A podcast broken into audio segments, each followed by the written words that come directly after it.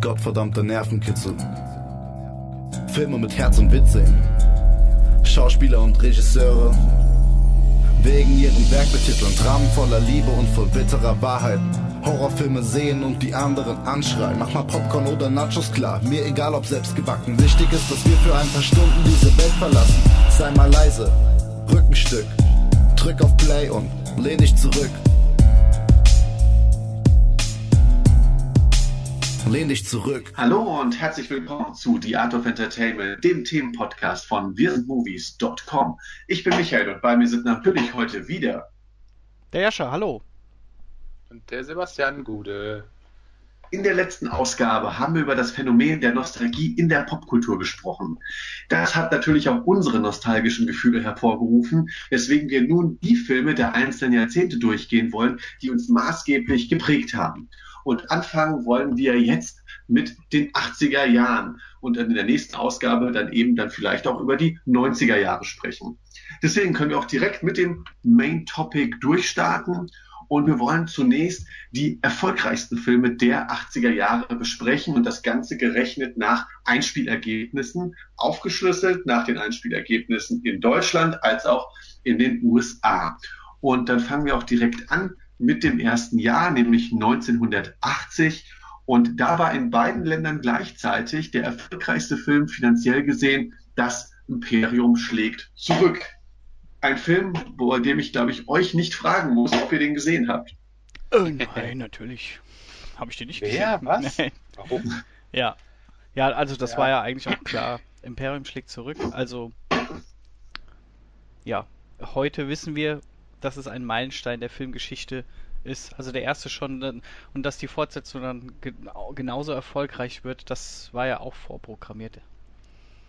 Ja, wobei es also es ist dann doch auch erstaunlich, weil wir haben ja hier auch wieder dieses dieses dieses ähm, Trilogien-Ding, aber ähm, für viele ist es ja auch quasi der beste Film, ne, von den von den drei von der alten Trilogie. Ja. Ja, aber gut, man kann auch, Ähm. aber äh, äh, man kann auch den ersten Teil in sich geschlossen sehen.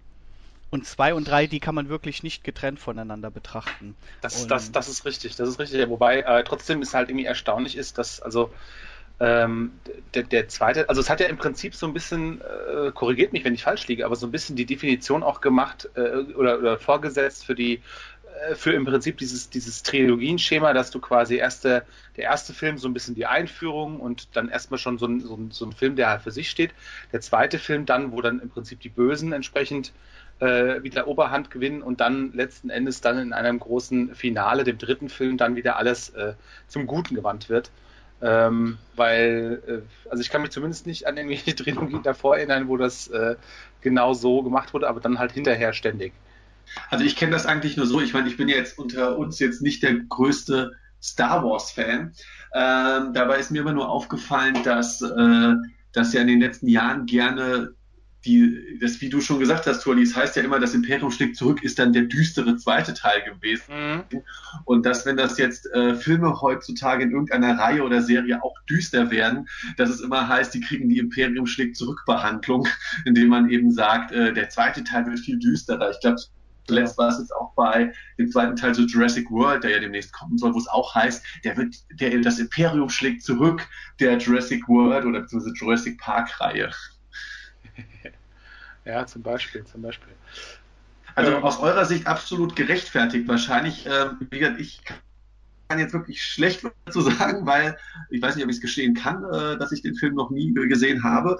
Aber ähm, gilt er nicht sogar als der beste Star Wars-Film?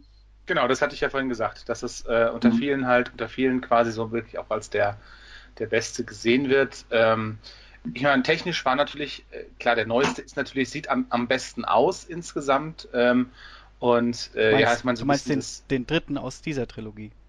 Genau, ja, ja, das, äh, ja, genau. Wir reden jetzt nur von der, von der alten Trilogie. ähm, ähm, aber der ist, ich sag mal, der hat sich natürlich bei vielen, ich sag mal, Erwachsenen durch die E-Box so ein bisschen, ähm, hat er sich so ein bisschen verscherzt. Ähm, und äh, ja gut, ich meine, der, der erste, der erste ist, sage ich mal, insgesamt von seiner, von seiner Art und Weise her noch, noch relativ ähm, naiv und, und, und einfach vielleicht auch insgesamt, auch wenn es mhm. natürlich auch da, sagen wir mal, für die Verhältnisse, ich meine, gut, das ist jetzt genau mein Geburtsjahr, das heißt, ich kann natürlich noch nicht sagen, dass ich das dann live gesehen hätte in irgendeiner Art und Weise, aber ähm, das, was man so mitbekommen hat, das war halt einfach schon natürlich, klar, alles das war was Neues und was Tolles und was, was, was einen geflasht hat zu der Zeit, aber ähm, der äh, war der erste natürlich noch so ein bisschen der, der, äh, der, der, der vorsichtigste, vorsichtigste. Gut, ich würde sagen, ähm, bevor ich die Frage gleich in jedem Jahr stellen muss, würde ich sie direkt am Anfang stellen. Äh, du hast es eben schon angedeutet, Sebastian, du bist, das war dein Geburtsjahr. Mhm. Äh, ab welchem Jahr kann ich denn damit rechnen, dass ihr die Filme, die da auch in unseren Listen jetzt auftauchen, im Kino gesehen habt? Mein erster Kinofilm also äh, jetzt aus der Liste ist äh, lustigerweise, äh, ah nee, warte mal, das war aber nicht der erste Teil. Police Academy war ich nämlich auf jeden Fall im Kino, aber ich glaube nicht, das war das erste, ich glaube, es war nicht der erste Teil. Also das heißt, du warst ja ab Mitte der 80er, Ende der 80er das erste Mal. Ja gut, ich meine, ja, aber natürlich dann erstmal halt Kinderfilme. Ich glaube, mein erster Kinofilm ja, war halt irgendwie in einem Land von unserer Zeit. hey, weiß, das war auch mein der... erster. Aber ich weiß nicht mehr genau, wie alt ich äh, war. Wann kam der denn raus? Ich glaube, das müsste äh, 87 gewesen sein. Ja, 88, 1988. Ja, okay, also das war tatsächlich mein erster Kinofilm. Ähm. Aber ja. Oh, der war so schön. Ja, cool. Also ähm, wird auch nachher eventuell noch in einer Liste auftauchen. ähm, äh, ich kann uns auf jeden Fall schon mal vorab beantworten. Ich war in diesem Jahrzehnt noch gar nicht im Kino gewesen. Ähm, das können wir schon mal vorab klären.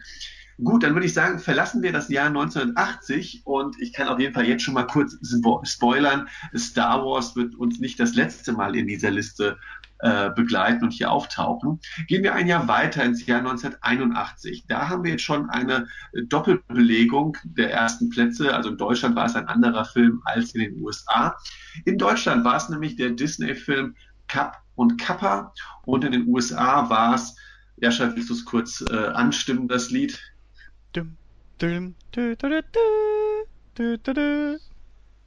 Richtig, Indiana Jones 1 oder wie er eigentlich im Original hieß, Raiders of the Lost Ark ja, ich, oder eben Jäger des mich auf kaltem Fuß Schatzes. erwischt, sonst hätte ich hier mein Keyboard ausgepackt und mal eine auf Runde... kaltem Fuß? sagt, sagt man nicht, kalter... Nee. Äh, auf falschem Fuß. Achso, ja, hast mich kalt erwischt. So, genau. War eine schöne Kombination. Ähm, ja, hier kann ich jetzt auch wieder besser mitreden. Ähm, bei Kapp und Kappa muss ich sagen, ich glaube, ich habe diesen Film mal irgendwann als Kind geguckt, habe aber keine gute Erinnerung daran. Weiß aber, dass es zu einem der besseren Disney-Filme definitiv gehört. Äh, und bei Jäger des verlorenen Schatzes wundert mich eigentlich, dass es nicht auch in Deutschland Platz 1 war. Ähm, einer der besten Filme der Indiana Jones-Reihe in meinen Augen.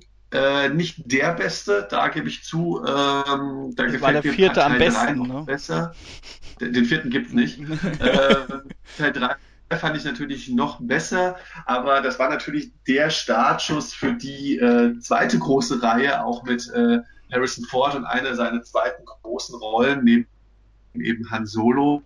Und äh, ja, hat, ich denke mal, hier, das sind auch diese ersten Filme, die auch dann dieses Blockbuster-Kino ähm, so richtig anfangen zu, äh, zu starten. Ich meine, es ging schon in den 70er Jahren natürlich los mit, Jaws und dem ersten Star Wars, aber hier in den 80er Jahren, direkt in den ersten ein, zwei, drei Jahren sogar, kommen die Filme, die das Blockbuster-Kino, wie wir es kennen, prägen werden. Und Raiders of the Lost Ark ist ja auch wirklich ein perfektes Abenteuerkino, Unterhaltungskino mit einem charismatischen Hauptdarsteller, mit einer äh, spannenden Story, die vorangeht und äh, auch ein paar Ecken und Kanten noch damals. Ist, ist auch, glaube ich, ein ganz gutes, ein ganz gutes äh, Abziehbild für äh, ist die, die grundsätzliche äh, Stimmung in den 80ern, ähm, was, was die Filme angeht. Denn irgendwie, es war eigentlich selten so, dass die, dass die Filme, ähm, also zumindest jetzt so über die, die wir es auch, also die einem so spontan einfallen, dass die alle, sag ich mal, sehr, sehr ähm, monothematisch waren, sondern im Prinzip so Filme, äh, also wenn, wenn man an die 80er denkt, dann denkt man halt meistens an so Filme wie zum Beispiel Indiana Jones, die äh, die Action hatten, die äh, äh, da war dann aber auch immer natürlich noch eine Romanze dabei, da war immer Humor dabei, da war immer äh, teilweise auch mal äh, brutalere Dinge dabei, aber das war irgendwie immer alles so zusammen, ja, und alles auch immer auf, auf ordentlich äh, aufgedreht. Ja, und äh, das äh, ist von daher eine ganz gute, schon direkt gleich am Anfang auch eine ganz gute Blaupause für, für, für die Filme, die da entsprechend noch folgen werden. Ja, dann würde ich sagen, machen wir weiter mit dem Jahr 1982. Und hier haben wir wieder einen Kandidaten, der es in beiden Ländern auf Platz 1 geschafft hat. Und ich habe es eben schon angedeutet, äh, einer der großen Blockbuster in diesem Jahrzehnt und einer heute der Filmklassiker schlechthin, E.T. von Steven Spielberg, äh, hat die Kinocharts dominiert im Jahr 82. Zu Recht aus meiner Sicht. ja, also E.T. war cool. Ich kann mich auch noch sehr gut an, an also ich habe das wohl sehr jung gesehen, äh, weil klar, E.T. ist auch immer so ein bisschen für Kinder gewesen. Ähm, und hat so äh, mein, mein Inneres ist äh, genau angesprochen. Ich bin ja so ah, Weltraum, Science Fiction, Aliens und die Idee halt von einem freundlichen Alien aus der Nachbarschaft äh, war halt sehr cool umgesetzt, fand ich. Also ich war fand E.T. richtig richtig cool. Ich fand auch, fand's ja, auch cool, dass es am Anfang so gruselig gemacht war und dass man auch gar nicht am Anfang wusste, ist der jetzt böse oder gut und äh, ja. Ich wollte gerade sagen, ja, das, das ist meine Erinnerung an E.T. gewesen, dass ich den auch äh, erstmal ziemlich gruselig fand. Also schon, ähm, ja, also erstmal so ein bisschen so, äh, ich weiß nicht, ich habe den, glaube ich, als Kind erstmal geguckt und dann, nee, dann brauchte ich erstmal ein bisschen, wollte ich erstmal äh, noch ein paar Jahre später den erst dann wieder nochmal gucken. Also es war schon so. War das dein glaub, Gremlins? Äh, mein, ja, nee, nee, Gremlins. Also ja gut, ähm, das mag, ja mag sein. Ach so, das ist dann. Das ist okay, Michael Robbins ist ja meine filmische Nemesis.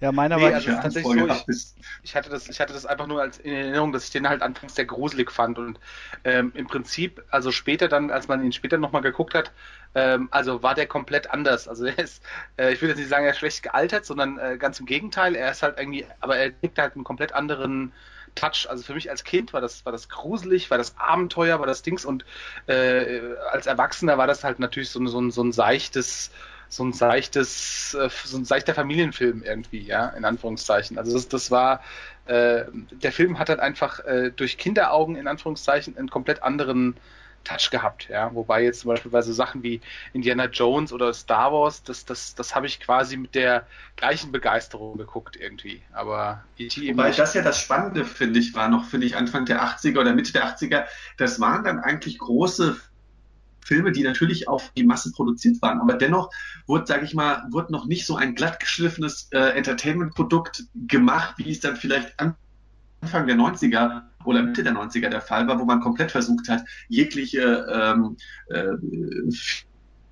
äh, Quadrate Markt gibt, ähm, mit erwachsene Kinder und so weiter äh, zu erreichen, sondern diese Filme eben durchaus Ecken und Kanten haben, weil wie du richtig sagst, äh, E.T. war ja durchaus äh, sehr, sehr gruselig an manchen Stellen und das ist ja auch ganz interessant, wenn man sich die äh, die, die Origin Story des Films, äh, des Films selber, also der Produktion anguckt, ursprünglich war ja eigentlich E.T. und Gremlins äh, der gleiche Film. Also äh, Steven Spielberg wollte eigentlich eine Story über einen Außerirdischen machen, äh, der äh, eben landet äh, in dem Haus des Jungen in dem Fall eben E.T. Und dann kommen seine bösen äh, Verwandten und treiben allerlei Schabernack im Haus des Jungen und um drum herum. Und dann hieß es irgendwann, ja, nee, wir machen daraus zwei Filme. Wir machen also quasi den, den jugendgerechten oder kindgerechten E.T., der wirklich der liebe Alien ist und eben das Abenteuer mit den Kindern und dem Jungen im Speziellen erlebt. Und dann eben ein paar Jahre später durfte dann Joe Dante von Spielberg ähm, produziert, dann eben diese, diese fiese Variante machen, in dem eben äh, E.T. durch Gizmo ersetzt wurde und anschließend die ganzen Mogwais durchgedreht sind und sich zu Gremlins entwickelt haben und, und böse wurden. Also ich finde, da sieht man auch immer, wenn man sich E.T. anguckt, und es gibt ja auch manche ganz nette Fanmade-Trailer, die ja E.T. als Horrorfilm dann mhm. schneiden. Da sieht man so, man sieht durchaus die, die Ursprünge und die gleichen ähm, äh, erzählerischen als auch dramaturgischen Bausteine kann man noch erkennen. Also die, die, die, die Roots sind da sozusagen noch sehr, sehr verwandt. Ja. Ja, also ich muss sagen, dass auch gerade in äh, die 80er für mich auch so immer diese Definition von etwas düster waren. Also es gab sehr viele düstere Science-Fiction-Filme, Dystrophie, äh, dystrophische Zukunftsvisionen sind so das klassische, ähm, alles ist äh, ist so ein bisschen dreckig. Wir sind ja jetzt in diesem Zeitalter, wo die Science-Fiction-Filme zum Beispiel alle diesen Apple-Look haben. Alles ist Hochglanz, überall sind Hologramme, äh, man fasst nichts mehr an sozusagen. Alles wird äh, äh virtuell gesteuert. Und das war, äh, zu der Zeit war, war die Science Fiction halt noch so dreckig, so Trucker im All oder so, hat man, glaube ich, zu, zu dem ersten Alien gesagt, der nicht mehr in den 80ern war, aber äh, äh, so, so, ich finde, die, die, dieses Bild halt geprägt hat. Und auch wie du mhm. jetzt sagst, so, äh, was mich, äh, wo ich auch viel an 80er denke, ist halt wenn, äh, Abenteuer. Ihr habt das ja eben auch schon mal erwähnt. Also düst, düster, Abenteuer und äh, äh, Helden, die auch gerne mal einen lockeren Spruch auf den Lippen hatten. Das fasst für mich so die 80er perfekt zusammen. Mhm. Dann machen wir doch direkt weiter mit dem Jahr 1983. Und du hast es schon angesprochen, Abenteuer. Machen wir weiter mit einem Science-Fiction-Abenteuer, das sich ja schon nach dem Erfolg im Jahr 1980 angekündigt hat und auch hier den Platz 1 in beiden Ländern belegt. Ähm, Return of the Jedi, der letzte Film der Ursprungstrilogie von Star Wars. Ja, ja wir haben es ja vorhin schon angeschnitten. Also mhm. letzten Endes, ähm, der so ein bisschen ähm, bei den Erwachsenen so ein bisschen, naja, so ein bisschen, na, Kinderfilm, Evox, bla bla. Aber ich fand den auch damals ziemlich cool, weil er halt äh, am besten aussah ähm, irgendwie, also so, so, in meiner Welt einfach auch so dieses, dieses, dieses Dschungel-Theme war irgendwie, äh, fand ich sehr angenehm und, und, und sehr cool und auch so äh, diese ganzen kleinen Gags, die sie halt verbaut hatten, fand ich halt damals als, vor allen Dingen halt als, als, als Kind noch äh, extrem gut. Ähm, und hat es aber auch dann tatsächlich bei mir so beim Erwachsenwerden, äh, also auch einer der Filme, die ich natürlich schon sehr, sehr häufig gesehen habe, ähm, hat es aber auch immer irgendwie äh, trotzdem ja, seinen Charme nie verloren. Aber auch hier wieder so dieses, diese Zusammenkunft aus, aus, aus mehreren Genres im Prinzip. Ähm, ja, und, und halt immer dieser, dieser, dieser durchgängigen Prise Humor. Äh, apropos Humor, äh, im Jahr 1984 äh, sind in beiden ein Humor-Duo. Ein Humor-Duo äh, auf Platz 1 der Charts geschossen, wobei man hier, ich mag beide Filme zugegebenermaßen, äh, aber man muss hier schon, hier sieht man so leicht die Tendenz, dass die Deutschen doch manchmal, wenn es um Kino geht, ein eine andere Art einfacher von Humor äh, gutieren. einfacher gestrickt sind. Ähm, auf Platz 1 in Deutschland im Jahr 84 war nämlich Police Academy und das Gegenstück dazu in den USA auch ein Film über einen lustigen Cop, nämlich Beverly Hills Cop mit Eddie Murphy in der Hauptrolle. Wie gesagt, zugegebenermaßen, ich mag beide Filme, äh, kann es aber bei Beverly Hills Cop äh, durchaus äh, mehr nachvollziehen, weil das einfach, ja, mit, äh, das war ja die erste große Hauptrolle für Eddie Murphy, nachdem er ja äh, ähm, sich noch in ähm, 48 Hours ein paar Jahre zuvor mit Nick Nolte die Leinwand geteilt hat. Hier durfte er eben selber erstmals Gas geben, ähm, eben als schnell plappernder ähm, Cop, der dann eben in Beverly Hills äh, einen Fall aufklären muss. Und ähm, ja, ich habe den Film auch vor kurzem nochmal geguckt. Ähm, es ist natürlich eine Action-Komödie, die aber gar nicht nur in blöde Line verfällt, sondern durchaus auch äh, ihren Plot verfolgt und ähm, auch echt coole Action-Szenen bietet. Ja, auch sehr spannend Police ist. Also ich, ja. ich, ich finde Beverly Hills Cop immer noch ziemlich cool und ich finde auch gerade die Mischung aus, aus Humor, weil es ist halt kein Klamauk, was Police Academy nee. ja eindeutig ist. Police Academy ist ja eine reine Klamauk-Komödie und ja, man muss diesen Humor von Police Academy auch mögen, sag ich mal. Das ist auch nicht was, was jedem gefällt. Äh, sonst schafft man es vielleicht höchstens nur bis Teil 2 oder so. Obwohl ich den, ja, obwohl ich den dritten auch noch ganz witzig fand, muss ich sagen. Das war nämlich da, wo der, ah, wie hieß der denn? Der, der schreiende Typ. Ach Gott, so. ja. Der, ja, ja. Äh, äh, wo der nämlich dazugestoßen ist und den, und den anderen, den er früher immer überfallen hat und die waren dann zusammen Kumpels da und äh, das fand ich auch noch sehr witzig. Äh, aber dann hat es stetig abgebaut. Aber man, klar, Beverly Hills Cop ist natürlich der viel raffiniertere Film, wo auch wirklich eine, eine, eine, ein Plot dahinter ist mit einem Spannungsbogen und äh, äh, Police Academy, der hätte nicht viel gefehlt und der wäre sowas wie die verrückte Reise in einem Flugzeug oder sowas geworden. Also richtig albern.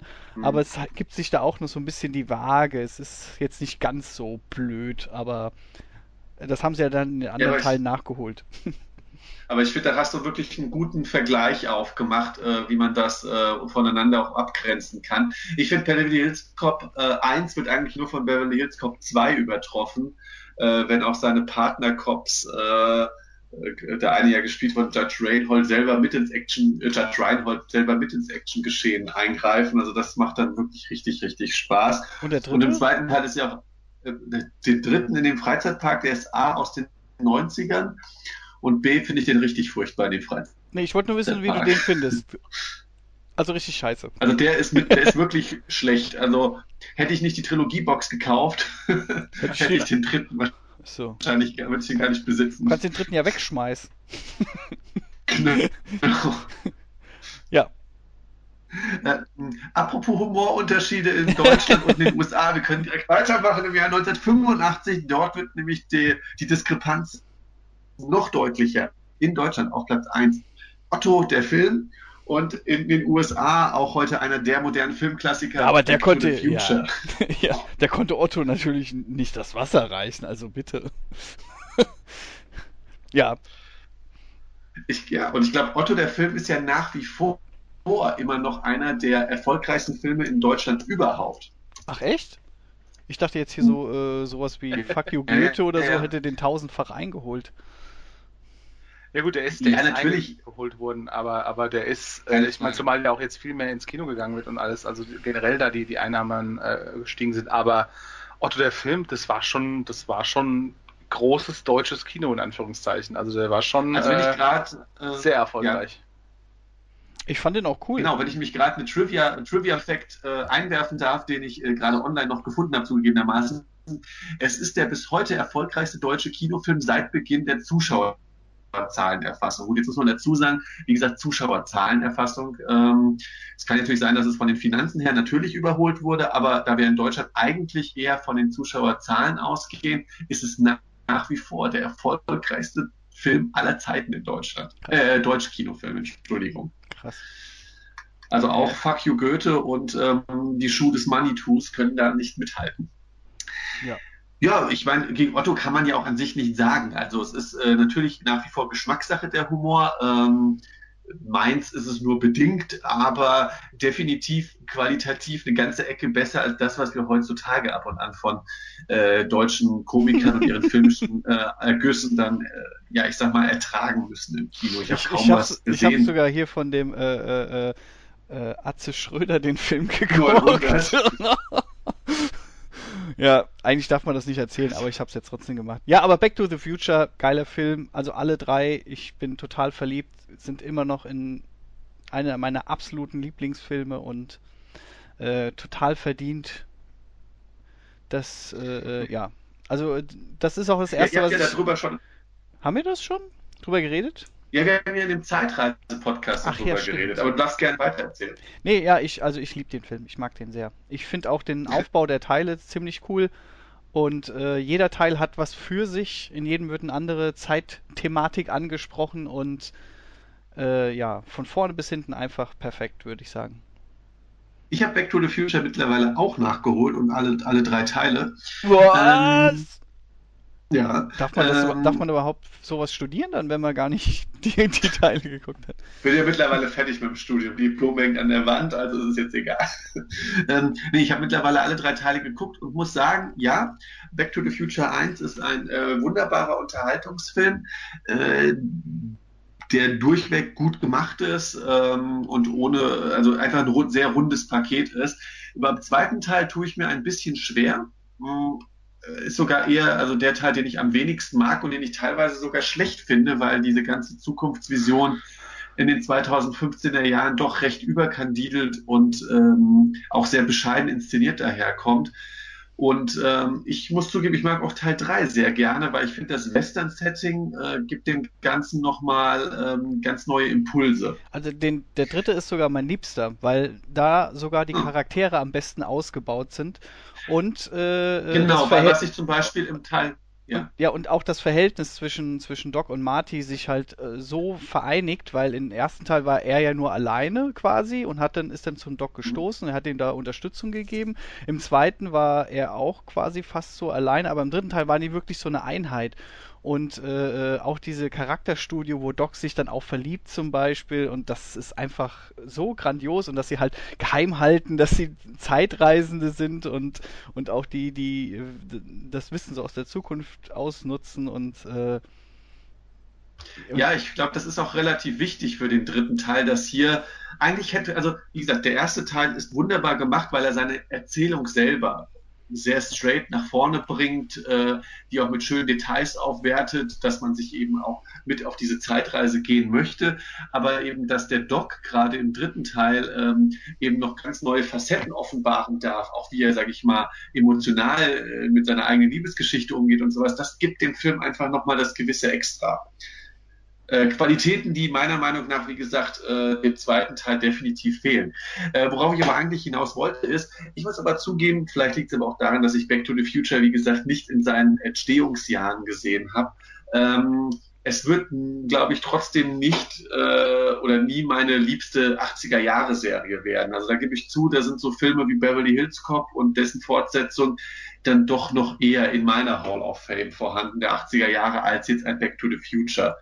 Ja gut, du als. Ich kann mir aber vorstellen, dass es bei euch anders ist. Ja, du als Buddy, als, Buddy äh, äh, ja. oder so, klar, dass da äh, sowas wie Beverly Hills Cop äh, da den Rang abläuft. Aber ich als Science-Fiction und Fantasy-Fan bin, bin da perfekt angesprochen worden. ja, gut, dann äh, ein Jahr weiter 1986, hier scheint sich wohl der Filmgeschmack bei den Deutschen wieder gänzlich geändert zu haben, denn plötzlich ist keine blöde Komödie mehr auf Platz 1 der deutschen Kinocharts, also sondern anspruchsvoller Thriller. Ein anspruchsvoller Thriller, nämlich der Name der Rose in Deutschland und ähm, das ganze Gegenstück wieder in den USA, Top Gun mit Tom Cruise von Tony Scott. Eure Meinung? Im Großen und Ganzen dieselbe Story. Ja? Also, genau. Da kann, man, kann man gewisse Parallelen Ein Mann findet seinen Weg. Ja. Jascha, bitte. Äh, Leg los. Im Namen der Rose habe ich mal gesehen, da war ich sehr jung. Ich glaube, ich habe auch damals nicht alles verstanden. ähm, ich kann mich nur noch an diese Szene erinnern, wo der eine Typ ertrunken war, dieser, dieser richtig fette oder sowas.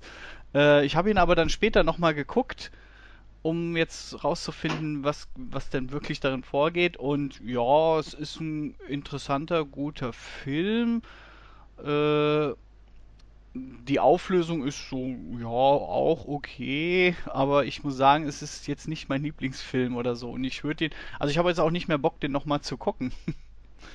Ja, aber kann man auch eigentlich einen Film besser finden, im Gegensatz zu einem Film, wo dreimal Danger Zone gespielt wird? also, äh, ja, also ja, ich muss ehrlich sagen, ich weiß nicht, ob ich Top Gun jetzt auch nochmal gucken wollen würde. Vielleicht aus nostalgischen Natürlich. Gründen, aber. Ja, was meint also ihr denn? Ist, willst du danach? Ist was? Top Gun der bessere Film? Nee, also ich meine, gut, du kannst die natürlich nicht vergleichen, aber es ist nein, im Endeffekt so, Na, der Rose, bei mir war es ähnlich, ich habe den, hab den eigentlich unter einer anderen Prämisse geguckt, weil ich fand, das war halt einfach, also für mich war das so, ich dachte, das wäre ein Abenteuerfilm halt, also auch nur in jungen Jahren, weil es halt eigentlich ja, ein Krimi, oder? Und das war ja im Prinzip, ja, im Prinzip ist es ja so ein Mittelalter-Krimi halt, auf, im, spielt in einem Kloster, Sean Connery, äh, war mir ja damals schon auch schon ein Begriff und, und, und im Endeffekt äh, hatte ich da, habe ich gedacht, okay, das ist ein cooler Abenteuerfilm, irgendwie vielleicht sogar irgendwas mit Rittern oder irgendwie so ein bisschen Mittelaltern so und habe das halt geguckt und also fand den aber dann eigentlich schon relativ gut und auch relativ spannend und dann später auch nochmal geguckt und, und immer noch das bestätigt. Also es war tatsächlich so, ich bin da so ein bisschen ähm, ja zufällig eigentlich auf den Film gekommen. Ich glaube, wenn ich gewusst hätte, worum es geht, hätte ich den so schnell nicht geschaut. Ähm, aber war dann doch irgendwie lustigerweise ziemlich schnell auch, auch, auch gefangen von dem Film. Also ich fand ihn tatsächlich sehr, sehr gut. Ähm, auch wenn er halt, ja, im Prinzip auch teilweise auch relativ brutal ist und, und, und relativ äh, skrupellos ist, halt eben im Mittelalter auch sehr ungeschön zeigt. Ähm, ja, so, und wie macht man jetzt die Überleitung auf Top Gun? Hm. also, äh, ja, vielleicht halt auch einfach hier, Top Gun ist natürlich auch so ein Film, der ähm, ja, der halt auch natürlich so, so, ein gewisses Genre geprägt hat, nämlich das Genre Tom Cruise. Ähm, denn, Schön, denn ja. im Prinzip hat er ja quasi mit dem Film so ein bisschen so seine, seine eigene, ja, im Prinzip das erste Kapitel seiner Legende geschrieben. Ähm, und danach war quasi jeder andere Film eigentlich ein Popgun Light. Ähm, und äh, ja, war natürlich auch klasse, ja, und auch allein diese Darstellung, also die, die, die, mit, den, mit, den, mit den Jets und so, das war ja was, was im Prinzip irgendwie auch was Neues. Also zumindest hat man das in dieser in dieser Güte noch nicht äh, so gesehen und dieses dieser diese dazu halt natürlich auch auch so ein bisschen typisch 80s, also so die die die wummernde Musik, die die die eigentlich ähm, ja sehr Hard wichtig Rock. geworden ist. 80s äh, Rock. ja, 80s 80s Rock, genau und und äh, ja irgendwie auch auch auch ähm, ja, die Farben und so ein bisschen, ja, auch schon alles so ein bisschen, ne, so ein bisschen auf Koks halt alles, äh, äh wie das halt in den IDs übrig, üb, üblich war. Alles ein bisschen äh, zu übersteuert. Over the top. quasi. Auch cooler Film, nicht gegen Over the top. und äh, von daher, ja, auch Wenn ein, ich meine ein, Mütze umdrehe, ist das wie, als würde ich einen Truck anmachen. Oder? Das war doch hier mit, mit äh, Sylvester Stallone, der ja, Armdrücken ja, ja, macht um, seinen ja, Sohn, um seinen Sohn zu beeindrucken. Gutes genau. Familiendrama. Ähm, ja, aber ja, äh, Jean Connery hat da auch später noch einen Science-Fiction-Krimi gemacht. Wie hieß denn der nochmal?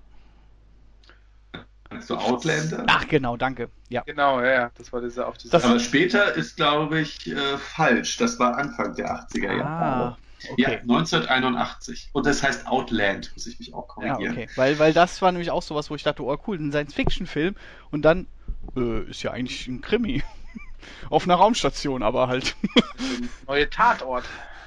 Ja, so ungefähr. Also ich muss zugeben, ähm, ich habe der Name der Rose, glaube ich, nie, nie, wirklich geguckt. Es kann sein, dass ich vielleicht auch mal als ich, ich glaube, es war ähnlich wie bei euch. Ich bin da, glaube ich, irgendwann mal äh, einen Freitagabend auf ProSieben drauf gestoßen, weil ich auch dachte, es ist äh, Indiana Jones im Mittelalter und dann war es eben doch dieser etwas anspruchsvollere äh, Historienkrimi kann also nicht viel dazu sagen und ja, Top Gun ist, glaube ich, einfach ähm, bei, also einer der Mustervertreter des ähm, 80er Jahre Unterhaltungsfilms und dann eben noch besser gesagt mit einem der aufstrebenden Stars der 80er Jahre, ähm, Tom Cruise, der ja dann äh, danach äh, Blockbuster an Blockbuster fast abgeliefert hat und bitte auch so 80er Jahre Kultfilme wie Cocktail, die auch, glaube ich, so nur in den 80er Jahren äh, mit ihren ganzen Pop-Songs und eben, wie du schon gesagt hast, Purli, diesen leicht überzogenen ähm, äh, Darstellungen von, von Lebensarten und, und, und, ähm, und, und Typen halt dann einfach äh, geglänzt hat. Leicht Und natürlich die Popmusik, ganz wichtig. äh, ja. Die Popmusik in, in, den 80er Jahren, äh, die, äh, dieses, äh, das war natürlich auch immer äh, ein ganz großer Faktor noch. Gut, gehen wir weiter in mein Geburtsjahr 1987. Äh, da muss ich sagen, äh, der Film, der in Deutschland auf Platz 1 war, sagt mir definitiv was. Äh, einer der Klassiker seines Genres. Der Film, der in den USA auf Platz 1 war, sagt mir persönlich kaum was. Die Rede ist von in Deutschland auf Platz 1 Dirty Dancing und in den USA Three Man and a Baby. Sagt euch der US-Top-Film des Jahres etwas? Ist es nicht diese eine, der diese ganzen Hochzeitskomödien zu der Zeit gemacht hat? und wo es einfach darum geht, dass drei Männer ein Baby äh, sitten müssen und total überfordert sind? Genau, also die Hauptrollen spielen Tom Selleck, ähm, Steve Guttenberg und Ted Danson. Und jetzt, ähm, Jascha, wird's für dich ganz spannend. Ra ich glaube, du wirst nie erraten, wer die Regie geführt hat bei diesem Film. Äh, wenn du so fragst, werde ich es nicht erraten. Dann sag mal. das Liam Nimoy hat die Regie geführt bei Ach. Three Man and a Baby. Ach, das ist ja witzig. Was? Liam Nimoy? Leonard Nimoy. Oder Lennart? Le Leonard Nimoy, Lennart. ja. Lennart, ja. Lennart. Der, äh, ne? Der Spock. Spock. Äh, ja. Obi-Wan ja. Kenobi, ne, genau, richtig, ja. ah, ist ja interessant. Ja. Äh, hat aber wahrscheinlich von euch auch keiner wirklich gesehen. Ähm, ja, doch, den, den habe ich tatsächlich gesehen. Den habe ich zumindest mehr gesehen wie Dirty Dancing. Ähm, Echt? Da, Echt? Baby gehört zu mir. Ja. Dirty ich habe eine Wassermelone getragen. Ich habe äh, tatsächlich Dirty Dancing nie ganz gesehen. Wo? Also immer nur Ausschnitte. Ist auch, auch ja. brillant, auch so ein, so ein übrig. Also ich, Natürlich ist es ein Tanzfilm, aber hier A spielt äh, Patrick Swayze mit, auch einer der Helden der 80er Jahre und der mit dem Film sich auch, glaube ich, unsterblich gemacht hat, vor allem für die Damenwelt. Ähm, auch hier durchzogen mit äh, der Popmusik der 80er Jahre, obwohl der Film in den 50er Jahren eigentlich äh, spielt. Und ähm, äh, mit so äh, und auch mit Liedern, die heutzutage einfach auch äh, absolute Klassiker sind, wie She's Like the Wind und ähm, ja, auch, auch äh, einfach äh, Catchphrases, die man heute noch kennt, wie äh, mein Baby gehört zu mir und ähm, ich habe was ein, ein, durch, ein durchaus unterhaltsamer Film, ähm, der wie gesagt äh, wie heißt denn da die Haupt Wie heißt denn die Hauptdarstellerin nochmal? Ja. Nein, wie heißt die? Wisst ihr das noch? Ja. Ja, ich, weiß das. Das ist Jennifer Grey. Ach genau, weil die fand, die fand ich nämlich damals auch ultra heiß. Ja, frag, die, nicht, die, wa frag doch, nicht warum, wahrscheinlich weil sie eine große Nase ne? hat. Hm? Die ist doch irgendwie, ist, war da, da gab es da nicht irgendwie eine Story, dass die irgendwie nur eingesprungen ist? In dem Film, ja. ja. Im Film springt sie für jemanden ein, nee, ja. ich meinte auch die Schauspielerin. Ich glaube, das war das nicht auch da so? Ich weiß nur, dass das ich. Das kann gut sein, das, das weiß ich. Wie schon gesagt, ich habe da, ich habe mit dem Film nicht so viele Berührungspunkte. Ich habe nur gelesen, dass sie sich die Nase hat operieren lassen und dann war ihre Filmkarriere vorbei, weil sie niemand mehr erkannt hat. Hm. Naja, was ich auf jeden Fall äh, spannend finde, ist, dass man eben bei Patrick Swayze Inszenierungsart wie eben auch bei Tom Cruise hatte, so dieses, dieses leicht ähm, leicht überirdische dem Ganzen zu geben. Also die super durchgeführten Haare, der, der gut trainierte Body und dann äh, eben dieser Mann, der alles im Griff hat. Also das waren teilweise dann eben die Helden der 80er Jahre. Naja, hat ja nicht also alles im, im Griff. Bei Dirty Dancing, das ging ja schon, war ja auch sehr dramatisch zwischendurch. Ja, aber zum Schluss hat er sie absolut im Griff. Ja, gehabt. zum Schluss äh, waren alle gerettet und glücklich. Apropos eine äh, Sache im Griff haben, kommen wir ins Jahr 1988 und schauen uns mal an, was da auf Platz 1 der jeweiligen Kinocharts war. Wie gesagt, apropos im Griff haben, in Deutschland war es eine verhängnisvolle Affäre. Michael Douglas ähm, begibt sich auf einen One-Night-Stand und wird anschließend von seiner ähm, Affäre äh, gestalkt und äh, auch in den USA ging es recht dramatisch zu. Wieder Tom Cruise hier auf Platz 1 in äh, Kombination mit Dustin Hoffman und dem Drama Rain Man. Mhm. Ja. Muss ich zugeben, ist jetzt ein Jahr, was ein bisschen an mir vorbeigegangen ist. Zumindest die zwei Filme ähm, sind mir beide bekannt, sind mir aber auch ähm, zugegebenermaßen nie wirklich gesehen. Ja gut, ich habe halt, ich habe halt, äh, also Verhängnisvolle Affäre ist, glaube ich, puh, wüsste ich jetzt auch nicht, ob ich den, den dann später nochmal geguckt habe. Natürlich war das, war ich dann noch zu jung für. Rayman habe ich natürlich dann nachgeholt und Rayman ist natürlich auch ein super Film. Also das, äh, äh, wenn wir ja später darauf kommen, äh, zu, zu, sprechen kommen, hat natürlich auch äh, einen Oscar dafür gekriegt und äh, nicht nur einen, sondern auch, äh, glaube ich, ähm, auch den, den, den für den besten Hauptdarsteller unter anderem und äh, für, für Dustin Hoffman und äh, ja, ich äh, ein, ein Tom Cruise Film, wo Tom Cruise sich nicht selber spielt, muss man auch dazu sagen. Auch wieder wahr. Ähm, wann, was man zu einer Affäre noch sagen kann, auch ein Phänomen der 80er Jahre, heiße Erotikfilme. Wobei Affäre natürlich, wie der Titel schon sagt, äh, ähm, nicht unbedingt gut ausgeht. Aber ähm, der Regisseur ist hier zu beachten, nämlich ähm, Adrian Lyne oder Lynn, äh, der die Erotikfilm Klassiker dann teilweise gemacht hat, der 80er Jahre und einen ganz wichtigen Film, nämlich noch neuneinhalb Wochen äh, oh. äh, mit Kim Basinger und Sehr einem der Sexsymbole der 80er Jahre, ähm, Mickey Rourke. Ähm, Leute, die vielleicht heute nur aus Sin City kennen, werden überrascht sein, ja. In den 80er Jahren ähm, waren bei wehenden Vorhängen und äh, komischer Neonbeleuchtung Richtung so Stars wie Mickey Rourke äh, große Sexsymbole. Der sah auch sehr gut aus. Kannst du auch keinem mehr erzählen. Nee. Aber definitiv eins dieser Phänomene, dass äh, diese, diese äh, überzogen schwülstige und äh, schwüle Erotik in den 80er Jahren äh, wurde dann auch im ganzen Film komplett äh, ausgelebt. Ich kann mich tatsächlich auch da, den habe ich glaube ich auch nie gesehen so komplett und ich kann mich da auch nur noch an äh, die Verarsche von äh, Hotshots erinnern. wenn ich ehrlich bin. Ja. Wenn sie da irgendwie in der Küche, Küche essen und, und, und Spiegelei auf dem Bauch backen und so weiter. Ah ja, Liebe geht durch den Magen, wie Charlie sagt. ähm, ja, kommen wir zum letzten Jahr des, äh, des Jahrzehnts, 1989. Ähm, gut, äh, über den Platz 1 in Deutschland brauchen wir nicht mehr groß reden. Er war davor das Jahr in den USA Platz 1, kam dann wohl ein bisschen später in Deutschland ins Kino.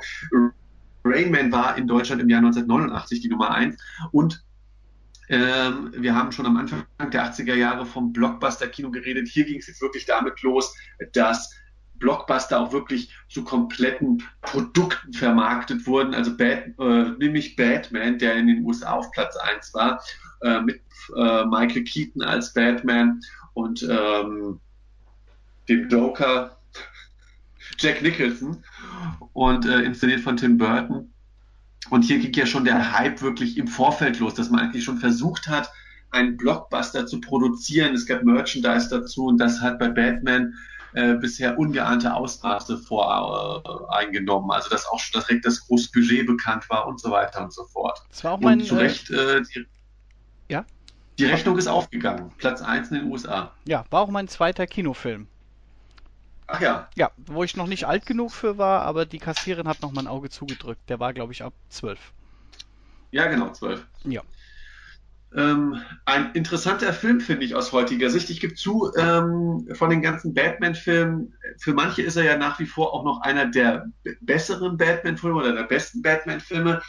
Ähm, ich gebe zu, aus heutiger Sicht ist er vor allem ein sehr interessantes äh, Untersuchungsobjekt, würde ich mal so sagen, weil äh, der Film macht hier einen ganz interessanten Spagat. Einerseits versucht er ja wirklich die Düsternis der Figur herauszustellen und Michael Keaton spielt ja auch Batman sehr, sehr unterkühlt und ähm, nicht irgendwie sehr glanzvoll oder sehr äh, heroisch, sondern wirklich eben dieser in sich gekehrte, äh, ist halt dieser in sich gekehrte Millionär Bruce Wayne.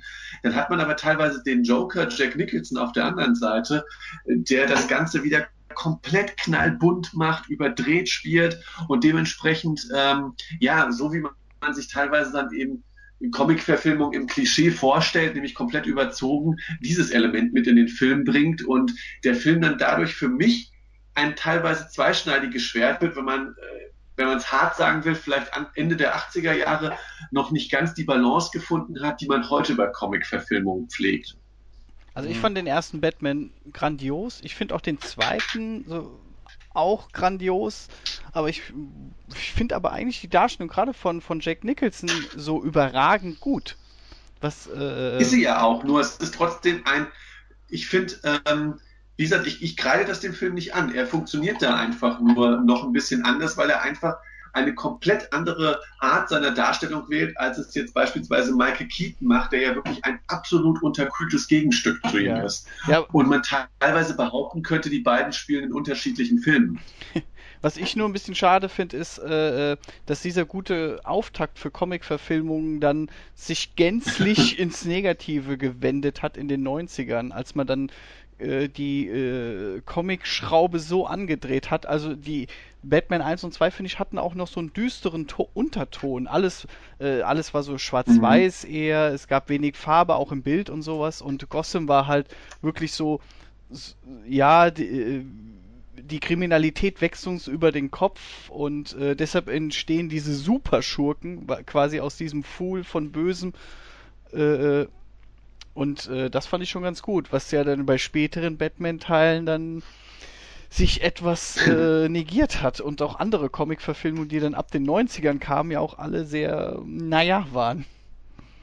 Ich muss mir gerade das, Kino, ja, das, das Kinoposter angucken und äh, das, äh, das, also im Prinzip einfach nur dieses große Batman-Symbol, mhm. äh, aber das ist halt auch ist es eigentlich, ich meine, es ist schon 89, aber es ist halt immer noch richtig 80er. Also so diese ganzen, diese, diese, diese Glanzeffekte und alles so ein bisschen embossed und so ein bisschen, das ist eigentlich auch typisch, typisch 80er auch noch das, das Kinoposter so in der, in der, im, im Style her, vom Design her. Klasse.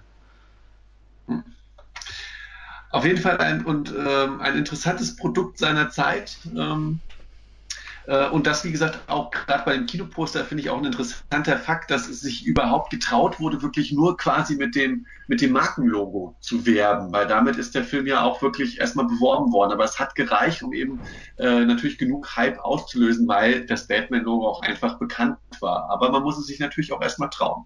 Mhm.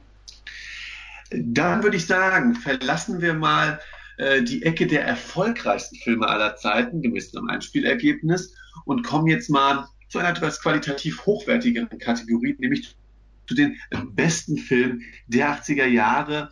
Und das machen wir aus anhand der jeweiligen Oscar-Gewinner bester Film der jeweiligen Jahre in den 80er Jahren. Und ähm, ja, ich bin mal gespannt, wer welchen Film gesehen hat. Es wird auf jeden Fall ähm, nicht ganz direkt so popkulturell, wie es jetzt eben teilweise war, weil ja oftmals Oscar-Gewinner und äh, Filme mit dem höchsten Einspielergebnis doch sehr auseinander tendieren können. In, äh, wir fangen an mit dem Jahr 1980 und dort schnappte sich den Oscar Kramer gegen Kramer mit Dustin Hoffman. Hat den von euch überhaupt jemand gesehen? Äh, nein. okay, Meryl Streep spielt auch noch mit, aber auch ich äh, habe diesen Film nie gesehen. Ein Familiendrama. Ich denke, wir können direkt weitermachen. 1981. Eine ganz normale Familie. Nein. Äh. Also wir sehen, die 80er Jahre waren scheinbar doch mehr für ihre äh, großen Popfilme, Unterhaltungsfilme bekannt als für die ähm, als für die äh, großen anspruchsvollen Filme. Ähm, ja, aber, es war eine ganz normale Familie gesagt. Äh, er wurde von Robert Redford inszeniert und ähm, Donald Sutherland hat eine der Hauptrollen übernommen. Ja, aber stell dir mal, stell dir mal vor, du bist in der Videothek ne, und hast so zwei Videokassetten nebeneinander. Auf der einen sind so Raumschiffe und ein riesiger Planet aus Stahl und auf der anderen Seite hast du eine Familie als Titelbild. Wozu würde ich dann tendieren? Ist ja klar, dass ich in den zwei Jahren nur Star Wars und äh, Indiana Jones geguckt habe. Da war ja gar keine Zeit mehr für eine ganz Wohl normale Familie. ja. Nun gut, ja. Ich würde sagen, wir gehen einfach mal die Liste weiter durch. Äh, ich, ich, sehe aber schon, es kann passieren, dass, dass wir doch bei dem einen oder anderen Film doch noch anhalten. Aber der Vollständigkeit halber. Im Jahre 1982 ähm, die Stunde des Siegers ähm, hier von, äh, also hat auch wahrscheinlich keiner von uns gesehen. Nein. Uh -uh.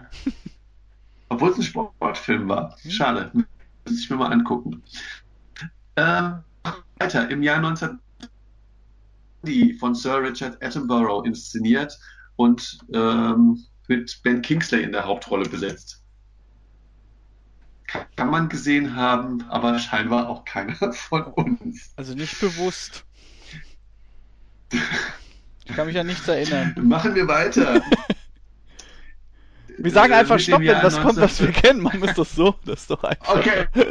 Okay, okay, machen wir es so. Äh, dann machen wir weiter mit dem Jahr 1984, äh, Zeit der Zärtlichkeit.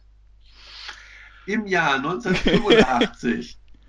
ähm, den Film habe ich gesehen. Amadeus äh, hat da den besten Film gewonnen. Der Film über äh, Wolfgang Amadeus Mozart und seine ähm, Konkurrenzsituation zu einem ähm, Genau, zu dem, zu dem anderen ja, königlichen anderen Komponisten. Salieri, glaube ich, oder so ähnlich, ne? Genau, Salieri, danke.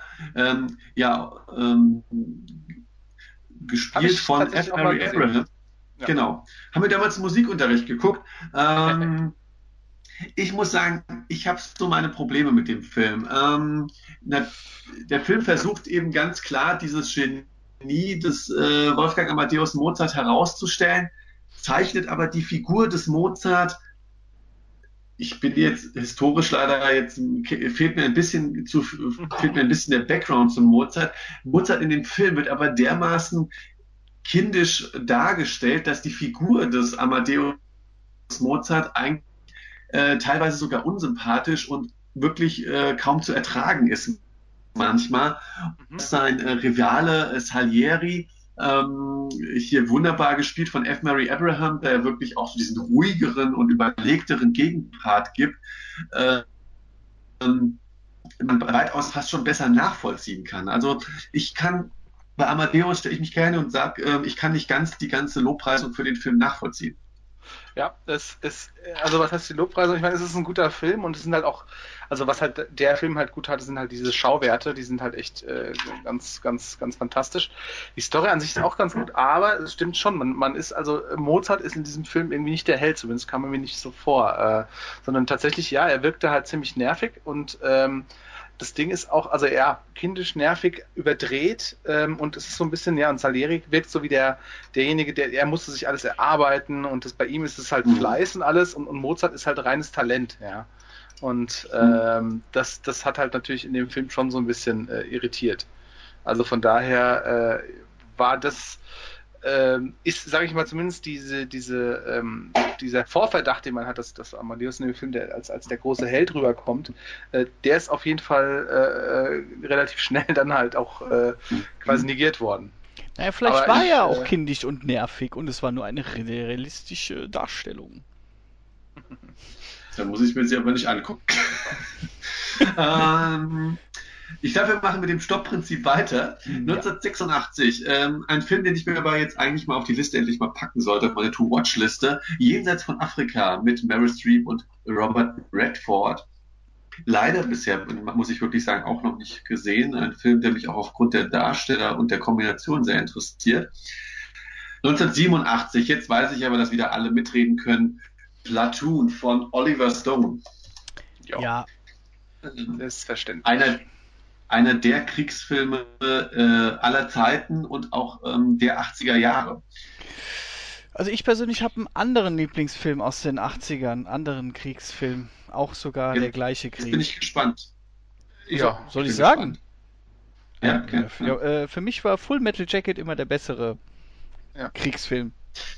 Ich bin, da würde ich dir absolut widersprechen in dem Fall. Ähm, ich mag Full Metal Jacket, ähm, der ist ja, sage ich mal, leicht äh, zu charakterisieren, nämlich dass er erstmal in zwei Hälften zu teilen ist. Und ich muss sagen, natürlich, die Ausbildungssituation bei Full Metal Jacket ist, ähm, um die, die, den Wahnsinn schon allein bei der Ausbildung des Krieges darzustellen, absolut perfekt eingefangen. Ich muss aber sagen, der zweite Teil von Full Metal Jacket wird doch zu einem recht in meinen Augen beliebigen Kriegsfilm, was Platoon, finde ich, besser hinkriegt, weil Platoon nimmt uns mit den Soldaten mit, mit den teilweise ja auch jungen Soldaten, die dann eben unter dem Kommando von diesem äh, harten, ähm, ich glaube Sergeant ist er dann, genau, Sergeant Bars spielt, gespielt von Tom Berenger, mit in diesen Wahnsinn Vietnam kommen müssen und dann auch wirklich ähm, äh, konfrontiert werden mit, äh, dass, dass Krieg nicht nur Krieg bedeutet Mann gegen Mann, sondern eben auch, ähm, dass, dass das auch äh, Verbrechen in der Zivilbevölkerung sein können. Und ähm, gerade die Szene in dem Dorf, äh, wo sie brandschatzen und eben auch vergewaltigen, ist, finde ich, ähm, eine unglaublich eindrückliche Szene. Und da hat Oliver Stone ja auch teilweise seine eigenen äh, Vietnamkriegserfahrungen in dem Film verarbeitet. Ja, ja, also man muss sagen, als Charakterstudie, klar, da hat Platoon die Nase vorne. Äh, aber der ist halt auch sehr schwer zu gucken, sag ich mal. Also der, der zieht einen richtig runter. Platoon ist ja, äh, man sieht ja die Abgründe eines jeden Menschen und die, die werden dir quasi so vorgesetzt, so hier, sieh mal, was Menschen anstellen können. Und äh, bei Full Metal Jacket ist ja gerade im zweiten Kriegsteil, klar sieht man da auch die Schrecken des Krieges, aber immer nur quasi, was der Feind einem zufügt könnte man vielleicht sagen. Man sieht so die Auswirkungen des Kriegs auf, auf einen selber, äh, zum Beispiel, ah, mein bester Freund wurde erschossen oder sowas, oder er muss hier sterben, oder man sieht halt, dass die Feinde halt auch nur Menschen sind, aber bei Platoon äh, geht es ja noch viel tiefer, sondern äh, was macht der Krieg aus mir selbst und sowas. Und das, mhm. das wird bei Full Metal Jacket halt nicht, nicht so gut ausgearbeitet, klar. Also in der Hinsicht ist Platoon halt besser, aber wenn ich, macht halt einfach mehr Spaß. Ja, ich wollte es gerade sagen, wenn ich abends mit meinem Kumpel zusammensitze und wir entscheiden uns für einen Film, wenn wir da Platoon gucken würden, würden wir am liebsten alle heulend uns von, von der Brücke stürzen. Aber wenn wir Full Metal Jacket gucken, können wir halt sagen, oh ja, das war ein krasser Kriegsfilm. Weil da gibt's halt auch, ich sag mal, Action, die auch, auch Spaß macht. Und der erste Teil, der ist auch lustig. Also das kann man gar nicht abstreiten. Äh, als ich den das erste Mal gesehen habe, habe ich gelacht und habe gedacht, es wäre eine Komödie. Vor allem, ja. Und äh, äh, dann sch schlägt das so um und vielleicht war das, war das auch, was mich so krass schockiert hat und für mich deshalb auch so als Antikriegsfilm halt so, so hervorgehoben hat, weil ich erst so dachte, haha, ist ja, ist ja voll witzig, wie er mit denen umgeht und äh, dass der eine dann quasi schon bevor der Krieg losgeht zerbricht und später halt die Leute, der eine, der auch äh, eigentlich ja Pazifist ist und, und, und sich dieses äh, äh, Peace-Zeichen an, an den Helm klebt und dann ihm doch gesagt wird, er soll das doch bitte abnehmen. Und äh, ja, also das, äh, ja. Ist vielleicht so ein bisschen, so ein bisschen wie Alien und Aliens quasi so ein bisschen. So der, beides gute Filme, aber der eine ist halt sehr düster und eher so ein bisschen, ja, ich sag jetzt mal, für, für einen Kriegsfilm eher so ein bisschen der Horror und halt sehr, sehr, der, der Ton ist halt ziemlich, düster und der andere ist halt mehr, ein bisschen mehr Action, ein bisschen mehr flotte Sprüche und äh, macht halt insgesamt einfach mehr Spaß. Also ich sag mal so, Full Metal Jacket ist halt der Film, den, den guckt man sich eher noch ein zweites und ein drittes Mal an, äh, wohingegen mein Platoon halt, äh, ja, ich sag mal, nicht unbedingt zu oft sehen will. Ja. Mm, man muss ja auch sagen, dass die 80er Jahre ja überhaupt ähm, auch teilweise im Bereich des Kriegsfilms die, die Ära des Vietnamkriegsfilms war, weil man jetzt eben äh, teilweise 10 bis 15 Jahre, 20 Jahre später ähm, endlich die, die, ja, die Schrecken des Vietnamkriegs, beziehungsweise teilweise die Verluste oder den, äh, die Niederlage wenn man es ähm, so betrachten will, auch aufarbeiten konnte. Und das wurde ja auch in den 80er Jahren höchst unterschiedlich aufbearbeitet. Es gab die kritischen Filme, bei denen ich auch gleich noch einen nennen möchte, der auch in den 80er Jahren herausgekommen ist und der mein persönlicher Favorit ist. Es gab aber natürlich auch die Filme, die versucht haben, ähm, ja, auf einer Unterhaltungsebene äh, filmisch nochmal ähm, einen Sieg äh, dann doch irgendwie noch in die Geschichte rein zu interpretieren, bei so Filmen wie eben Rambo 2 auch, in dem eben äh, Rambo quasi nochmal nachträglich den Vietcong einen mitgibt, indem er eben Kriegsgefangene aus Vietnam, amerikanische Kriegsgefangene befreit. Aber es gab natürlich, wenn man dann wobei der Film auch seine, sage ich mal ja, politisch so ein bisschen unentschieden ist und dennoch seine gewissen Zwischentöne zulässt, wie man eben mit den Vietnamkriegsveteranen umgegangen ist. Ähm, aber dann gibt es natürlich auch, sage ich mal, aus politischer Sicht gesehen dann doch auch nochmal den, sage ich mal, doch sehr rechten bzw. patriotischen Bodensatz, dass man auch die ganzen Chuck Norris und Missing in Action Filme hat, die ja dann äh, wirklich äh, Geschichtskittung äh, im Feinsten betrieben haben aus US-amerikanischer Sicht.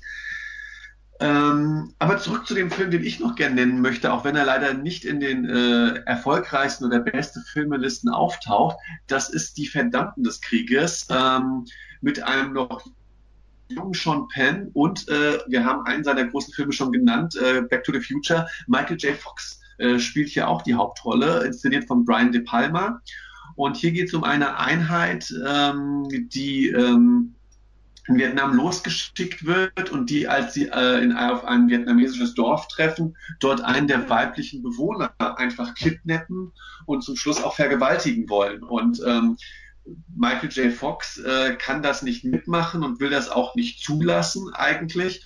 Und hier kann man, sage ich mal, diese Schrecken des Vietnamkriegs und diese, diese Verbrechen an der Bevölkerung und die Unmenschlichkeit da vor allem, ähm, die man ja auch dann äh, diesen ja, den normalen Vietnamesen dort angetan hat, wirklich in so einer ganz verdichteten Situation dargestellt. Weil der Film ist nicht so, dass hier große Schlachtszenen ähm, inszeniert werden, sondern man hat immer diesen klaren Fokus auf diese kleine Einheit, ähm, die man eigentlich nahezu den ganzen Film begleitet. Habt ihr den auch gesehen?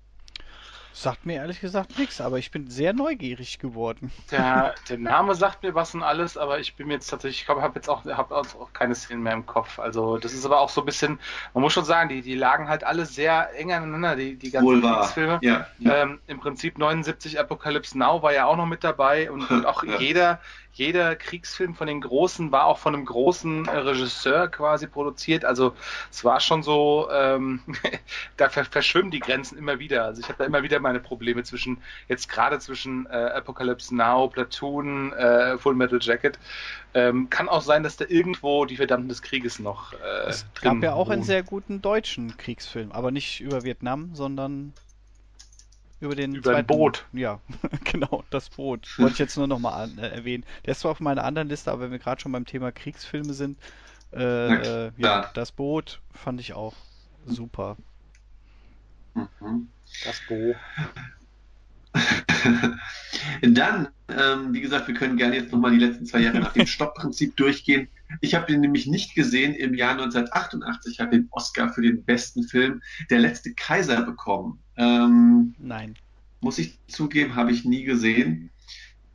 Und äh, gut, den Film hatten wir jetzt heute schon dreimal und jetzt ist er wieder da. Im Jahr 1989 haben, äh, ja, hat Rayman gewonnen. Ähm, wie gesagt, äh, der erfolgreichste Film auch im Jahr 88 in den USA und 89 in Deutschland. Vielleicht soll ich den Film doch nochmal nachholen. Ja, wie schon gesagt, kannst du allein wegen den schauspielerischen äh, Leistungen äh, dir echt mal, dir echt mal geben. Also es ist echt ganz cool. Ja. Also das sind auch für mich schon gesagt, als als Autist äh, ähm, und und äh, ja, Tom Cruise halt, wie schon gesagt, halt irgendwie naja gut, ich habe gesagt, eigentlich nicht so in seiner typischen Tom Cruise-Rolle, irgendwie ist es aber auch dann doch, ja. Ähm, und und ähm, irgendwie, irgendwie äh, äh, insgesamt eine, eine, schöne Geschichte. Mhm. Gut, dann sind wir eigentlich schon bei unserem letzten Kapitel, bei unserem letzten Punkt für heute angelangt. Wir kommen nämlich zu unseren eigenen Empfehlungen der Filme der 80er Jahre, die Filme, die uns geprägt haben, die nicht zwangsweise vielleicht am erfolgreichsten oder am besten waren, aber die uns irgendwie bis in die 2010er Jahre ähm, nach wie vor begeistern oder wie gesagt geprägt haben. Und ähm, ja, da bin ich einfach mal gespannt. Ähm, hier geht es auch gar nicht jetzt nach irgendeiner Top-Liste, sondern werft einfach mal ein paar Filme in den Raum, äh, die euch noch aus dieser Zeit ähm, die ihr nach wie vor gern habt oder damals auf jeden Fall sehr gern gehabt habt? Jascha. Soll ich anfangen? Okay. Äh, ja, ich glaube, weil danach habe ich, hab ich wahrscheinlich nichts mehr zu sagen. ich habe gerade eben schon mal ein paar gestrichen, die jetzt, also weil, weil auch ein paar dabei sind, die jetzt vielleicht nicht so erwähnenswert sind, aber ich habe auch mal versucht, die zu gruppieren. Also die 80er sind für mich so auch der Inbegriff mal, äh, von Abenteuer, hatte ich ja eben schon mal gesagt. Und äh, was mich persönlich äh, gefreut hat, war, äh, dass es halt eine Hochzeit von richtig geilen Science-Fiction-Filmen war. Ähm, das ja. ist so auch das, was, was, was die 80er mir gegeben haben. Ähm, äh, als ich noch jünger war, habe ich natürlich die krassen, harten äh, Science-Fiction-Filme wahrscheinlich noch nicht gesehen, aber da waren dann auch so Sachen wie Stand By Me, Explorers, Der Flug des Navigators. Das ist für mich so also. die Kategorie Jugend-Abenteuerfilme, weil Ach überall, oh, überall okay, spielen, okay. spielen Jugendliche halt die Hauptrolle und es geht um, um Abenteuerlust. Und das ist auch das, was mich immer fasziniert hat, auch an Filmen. Und äh, äh, diese drei Filme sind so für mich so die Eckpfeiler der. Äh, ich habe die auch letztens noch mal wieder geguckt und ich fand die alle so toll und ich habe mich auch wieder in dieses Gefühl versetzt. Äh, also ich wurde wieder in dieses wohlige Gefühl, das ich auch damals in meiner Jugend hatte. Dann natürlich so Sachen wie Zurück in die Zukunft, Tron. Äh, die Alien-Teil, also ab Alien, dann Aliens zum Beispiel, Predator, Terminator, die ganz, ganz großen. Ähm, ich persönlich mag zum Beispiel auch Enemy Mine sehr, sehr gerne, obwohl mhm. den viele zu schwülstig äh, finden, aber ich finde diese Freundschaft zwischen, zwischen zwei außerirdischen Rassen, die, die sich bekämpfen, weil die, es geht ja nicht Kampf um Erde und, und äh, Heimatplaneten von den Drax, sondern äh, ja, die landen ja beide auf einem, auf einem Planeten und müssen damit zusammen zurechtkommen, die eigentlich ja verfeindet sind. Man könnte es vielleicht auch als Antikriegsfilm, Science-Fiction-Antikriegsfilm sehen. Ähm, fand ich ganz toll. Dann zum Beispiel Blade Runner, Robocop, auch grandiose Filme, die ich immer wieder sehr, sehr gerne gucke. Die Klapperschlange zum Beispiel auch. Ähm, wir hatten ja eben auch einen Zeichentrickfilm dabei, da wollte ich auch nochmal äh, Herrscher der Zeit und das letzte Einhorn ansprechen, weil Herrscher der Zeit, das war auch so ein, Science-Fiction-Zeichentrickfilm, den ich auch relativ früh schon gesehen habe, weil halt klar, meine Eltern dachten, ja, Zeichentrick, das darf der alles gucken. Und äh, diese Faszination von dem Unbekannten, das fand ich super. Ich habe zwar wahrscheinlich nicht alles verstanden damals, aber ich habe den nochmal nachgeholt und äh, ich war hellauf begeistert. Dann einer meiner absoluten Lieblingsfilme immer noch ist Tune, der Wüstenplanet, der kam auch zu der oh, Zeit. Ja, Den ja, trägst du, glaube ich, jedem ja, bei einem DVD Ich weiß. Ist, das ist halt mein Guilty Pleasure, ich weiß. Ich kann auch, ich habe den auch einer eine Bekannten empfohlen, das ist ganz witzig gewesen. Die hat dann gesagt, oh ja, der Jascha, der kennt ja eigentlich hier und da echt ein paar ganz gute Filme. Und dann hat sie irgendwann mir mal geschrieben und hat gesagt, Jascha, ich habe Jungen gesehen, ich bin eingeschlafen und musste ihn ausmachen, weil ich den nicht mehr, weil ich da so langweilig war. Und äh, ja, ich finde halt alles an dem Film so gut na gut, die Spezialeffekte jetzt mal außen vor gelassen. Ähm, dann habe ich irgendwann später, als ich dann auf diesem Trip war und alle Science Fiction, also alle Filme, die irgendwas mit Science Fiction zu tun habe, haben aufgesaugt. Da waren dann auch so Sachen dabei wie Quiet Earth und Brazel, die ich dann so Fernsehzeitung studiert, wo steht Science Fiction und ein guter Stern. Und die habe ich mir dann schon angekreuzt und aufgenommen. Und da habe ich dann so Sachen zum Beispiel auch mitbekommen. Dann die großen John Carpenter Sachen, Sie leben, das Ding aus einer anderen Welt oder Big Trouble in Little China. Das sind auch so äh, einige Sachen, die, wo ich immer wieder sage, ja, immer her damit, gucke ich sehr gerne nochmal. Zum Beispiel Sie leben habe ich letztens erst wieder geguckt. Ähm, mhm. Und es ist krass. Das große Jahrzehnt der 80er Jahre, wie John Carpenter ja auch äh, zu einem Kultregisseur wurde. Die Filme waren ja zu, zu, zu, zur Kinoauswertung ja meistens dann doch nicht so erfolgreich, aber ähm, trotzdem wurden dann, sage ich mal, auf den weiteren Märkten haben die John Carpenter gerade die 80er zu einem richtigen Kultregisseur gemacht. Ja. ja. Und ganz, ja. ganz am Ende muss ich noch sagen, dass auch zwei meiner absoluten Lieblings-Star Trek Filme rausgekommen sind. Und zwar Star Trek 2, Der Zorn des Khan, und Star Trek 4, Zurück in die Gegenwart. Ja, mhm. Zorn des Khan kann man immer wieder gucken, sehr geil. Und äh, Zurück in die Gegenwart einfach also ich würde es als die Komödie unter den Star Trek-Filmen bezeichnen, weil der auch sehr, sehr lustig ist. Mit der ikonischen Szene, wo der, wo der Scotty in die Maus spricht. Also das ist einfach super. Hallo, Computer. Ja. Sie müssen ja. Hallo, Computer. Kennt sogar ich. Ja. ja du hast auch gerade zwei Filme genannt, Jascha, die äh, bei mir, die ich endlich unbedingt mal gucken will, nämlich als du noch von den Jugendfilmen bzw. auch Jugend-Science-Fiction-Filmen geredet hast, nämlich ähm, Explorers und der Flug des Navigators äh, fehlen mir nach wie vor noch. Und ähm, ja, bei Explorers ja, ist echt, ist echt schön, weil weil den hatte ich ja auch wieder mal nachgeholt äh, und äh, man, äh, man hat die ganzen Schauspieler halt erkannt, weil die halt zu großen Stars geworden sind teilweise und mhm. das ist schon sehr witzig, dass man halt auch sieht, äh, die haben auch mal als Kinder schon äh, äh, Science, äh, also Filme gemacht. Das ist dann ganz lustig, weil zu, ich wusste das gar nicht, dass die und die Schauspieler das halt waren. Und wenn man die jetzt wieder guckt, fällt das einem erst wieder auf. Mhm. So, bist du durch, Jascha? Äh, so, jo, ja. Hast du noch was, Wally? Mich, ich, mich wundert erstmal, dass der Jascha noch gar nicht Goonies genannt hat. Oh, Aber oh, ja, Goonies. Ah, den, den könnte man in diese Jugendabenteuer-Reihe aufnehmen. Den habe ich tatsächlich äh, äh, übersehen, ja. Genau. Ja, was, was, was, was haben wir noch? Ich meine, ebenfalls in diese, in diese ähm, ja, typische Action-Nummer halt. Wir hatten, wir hatten äh, Stipp langsam äh, natürlich, äh, glaube ich, Ende der 80er, äh, 88 ja. oder sowas. Genau. Ähm, ich glaube, Lethal Weapon war auch 80er noch, ne? Der erste. Ja, der erste. Ja. Ähm, also im Prinzip klar, haben wir natürlich auch im Prinzip weiterhin in dieser Kategorie, kann man da, kann man da beliebig stöbern. Äh, was mir jetzt noch so. Darf ich da kurz ja, Wally, dann klar. kann ich mich einen Punkt an, bei, bei, mir auch abhaken direkt auf der Liste, weil du hast es gerade schon erwähnt, Actionfilme Action in den 80er ja. Jahren. Du hast jetzt witzigerweise ja. ähm, die zwei Filme genannt, die eigentlich schon leicht ähm, die neue Ära der Action-Stars eingeleitet haben, nämlich Bruce Willis äh, beispielsweise in Step Langsam, die ja schon eher, sage ich mal, weniger dieses ähm, körperbetonte, also natürlich ist Bruce Willis, äh, hat, ist, sein Körper hat gelitten in Stirb langsam und das wird auch komplett ausinszeniert, aber sage ich mal nicht mehr die Fitnesshelden, ähm, die die Stars waren, sondern ähm, eben der 0815-Typ, der eben in so eine Situation geregt. Das wird ja dann in den 90er Jahren auch, auch immer präsenter.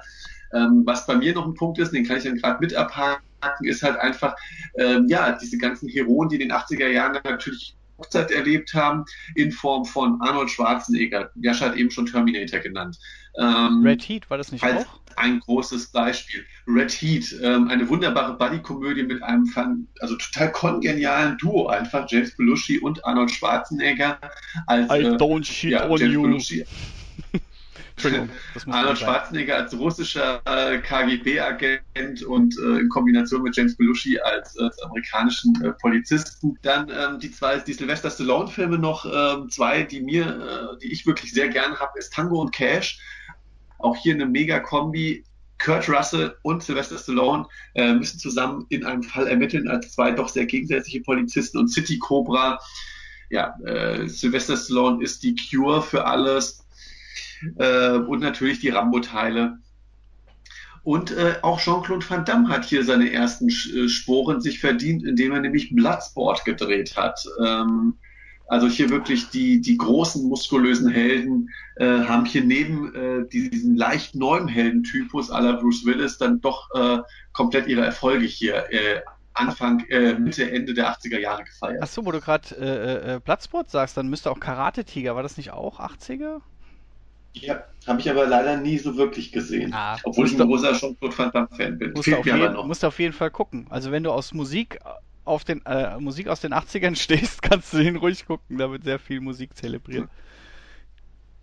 Gut, Huli, mach du weiter mit deinen Empfehlungen.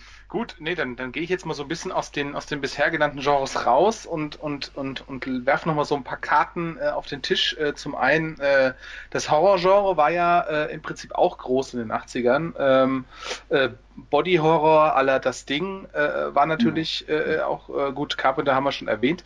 Ähm, Shining natürlich kann man auch nennen. Auch so am Übergang, also quasi am Anfang der 80er ähm, den ich halt äh, ja auch natürlich erst viel später gesehen habe, aber dann irgendwie auch immer, immer irgendwie den 70ern zugeordnet hatte, aber dann auch sagen musste, okay, cool, das war natürlich auch ein äh, ja, ein klasse Ding. Oder halt auch natürlich, äh, so wo wir gerade bei Body, äh, Body Horror sind, natürlich die Fliege war auch am Start. Stimmt. Oh, wie konnte ich den äh, vergessen? Den finde ich immer noch grandios. Ja, Genau. Habe ich, hab ich, mir auch schon gedacht, dass das noch, äh, dass das eigentlich in deiner Liste auftaucht. Ja, Deswegen dass es Versehen gesagt, war, äh, ja. das Versehen. Genau. Und dann, ähm, ja, ebenfalls in deiner Liste hätte eigentlich noch Ghostbusters äh, äh wohl seine äh, Ach, ja. Erwähnung finden müssen. Ja, und dann halt natürlich noch ein Film, der halt mir noch wirklich persönlich äh, am Herzen liegt, der ja immer noch auch noch einer meiner Lieblingsfilme ist, ist Blues Brothers. Äh, ebenfalls ja mit sehr viel Musik, äh, auch jetzt, sag mal, eher 80er untypisch, aber ähm, da allein dieses, äh, dieses Fest an äh, Zerstörung und äh, ruinierten Polizeiautos äh, hatte mich damals doch schon sehr beeindruckt. Und die Musik war natürlich auch cool. Oh, gut, dann würde ich das Ganze noch mal abrunden mit meiner Liste. Ähm, ja, weil ich einfach ein großer Fan äh, dieses, ja gut, aus filmwissenschaftlicher Sicht ja manchmal gar nicht so ob es wirklich ein Genre ist, aber wir nennen es jetzt einfach mal äh, den Bereich Actionfilme. Ähm, den haben wir ja schon abgehakt. Ähm, was bei mir sonst noch einfällt, sind ähm, ein paar Horrorfilme der 80er Jahre, aber im Endeffekt eher Horrorkomödien, die aber, sage ich mal, die Balance sehr, sehr, sehr gut halten. Das ist einerseits, ja, ich hatte es vorhin ganz am Anfang des Podcasts schon erwähnt, die Gremlins ähm, konnte ich, habe ich ganz früh mit elf geguckt, konnte es dann erst wieder mit 20 gucken. ähm, hat mich dann doch äh, über all die Jahre geprägt und verfolgt. Ähm, kann ich mittlerweile aber sehr, sehr gern gucken, weil ich einfach finde, das ist äh, so ein wunderbar schwarzer, schwarzhumoriger Film, der dann auch, sag ich mal, dieses Vorstadtidyll komplett zerstört. Äh, Lost Boys äh, für das Vampir-Genre. Äh, ein Film, der nur in den 80er Jahren äh, gemacht sein konnte, so wie er eben aussieht, wie die Figuren sich kleiden und verhalten. Ähm, und auch alles total überzogen. 80s, äh, auch der, der Soundtrack. Ja, äh, ein Film seiner Zeit, ähm, büßt aber deswegen nichts von seinem Unterhaltungswert ab. Ähm, Komödien mit Gimmicks, ähm, Nummer 5 lebt. Ähm, oh. Ein Roboter erweckt zum Leben und äh, Das war noch ja, 80er? Ähm, erlebt ein Abenteuer, ja. Oh, den habe ich geliebt. Wie oft ich den gesehen habe, ey. Ich wollte immer einen Roboterfreund haben. Und später, einer, äh, später einer sein. ja, das wissen wir. äh, dann mache ich weiter mit Komödien im weitesten Sinne. Mein Partner mit der kalten Schnauze. Ähm, auch so ein kleines Phänomen, kurze Zeit in den 80ern. Ein, ein Kopf zusammen mit einem zusammenpacken. Äh, mein Partner mit der kalten Schnauze ist in meinen Augen der gute Film von den zwei, die damals waren, nämlich Scott Hooch mit Tom Hanks und Hund, der manchmal doch ein bisschen zu familienfreundlich versucht hat, äh, ja, den, den, den Hund äh, einfach so als schlabberndes äh, darzustellen. Da war mein Partner mit der kalten Schnauze doch manchmal ein bisschen bissiger mit James Belushi. Ja, aber da Und, dafür äh, war das Ferris Ende tausendmal trauriger. Ja. Ähm, dann noch äh, Ferris macht blau, ähm, eine Ah, der ja. Teenie-Komödien, ja auch eine große Welle in den 80er Jahren, nachdem es dann 2000 äh, quasi mit einer neuen Generation wieder über uns in Form von American Pie und Co. über uns geschwappt ist. Aber Ferris macht blau, finde ich, kann man auch noch wunderbar heute gucken über einen Schüler, der, wie der Titel schon sagt, blau macht. Charlie Sheen hatte auch einen ähm, Gastauftritt. Auch mit zusammen mit der und die Schwester wird von der, die Dirty Dancing die Hauptrolle hat gespielt. Ach ja. Ähm,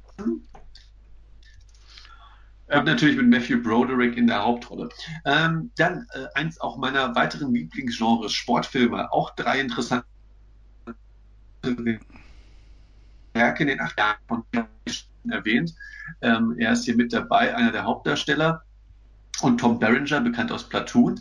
Dann ähm, mit Patrick Swayze in der Hauptrolle Bodycheck, ein Eishockey-Film, ähm, der, äh, ja, in dem es eben darum geht, dass Eishockey gespielt wird.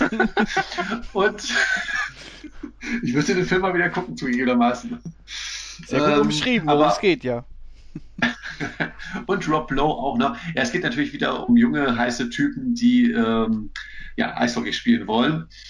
Und ähm, ein wirklich aus heutiger Sicht eigentlich fast schon von der Besetzung her ganz abstruser Film, aber im Endeffekt äh, ändert sich daran, dass es ein klassisch inszenierter und trotzdem wunderbarer Film ist, nämlich Flucht oder Sieg ähm, aus dem Jahr 1981. Ähm, äh, mit Michael Caine in der Hauptrolle, Sylvester Stallone, ähm, einem der großen äh, Fußballer damals Pelé.